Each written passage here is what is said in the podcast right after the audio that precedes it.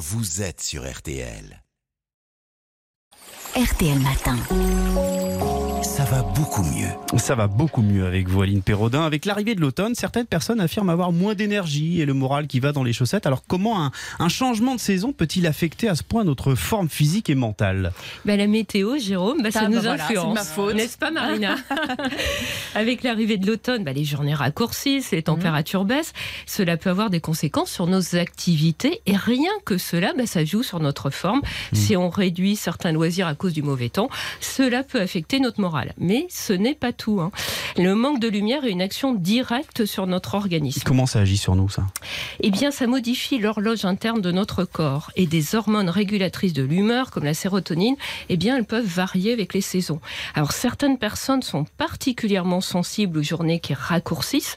On estime que 5% de la population souffre de troubles affectifs saisonniers. On parle aussi couramment de dépression saisonnière.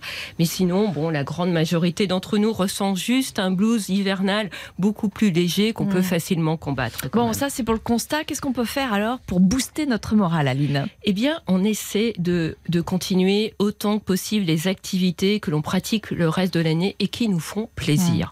Alors, on sort aussi dès qu'on peut, même s'il fait gris, il est toujours bénéfique de profiter de la lumière du jour. Et on peut aussi pratiquer le kosli, euh, qui permet aux Norvégiens d'aborder l'hiver de façon positive. Bah, alors, on est tous interrogateurs. C'est quoi le Cosli.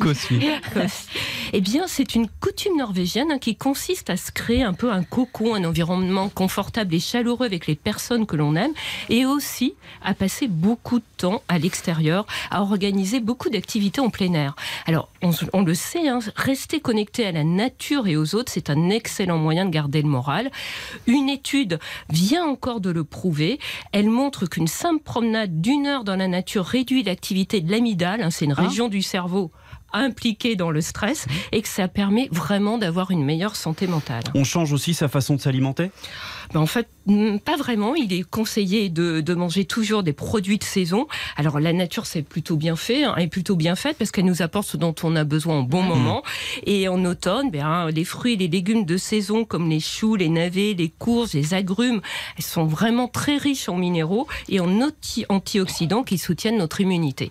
Alors en revanche, hein, on n'a pas besoin de manger plus si le froid risque de faire exploser notre facture de chauffage. Il ne fait pas brûler beaucoup plus de calories sous nos latitudes et avec notre mode de vie. Merci beaucoup, Aline Perraudin. À demain.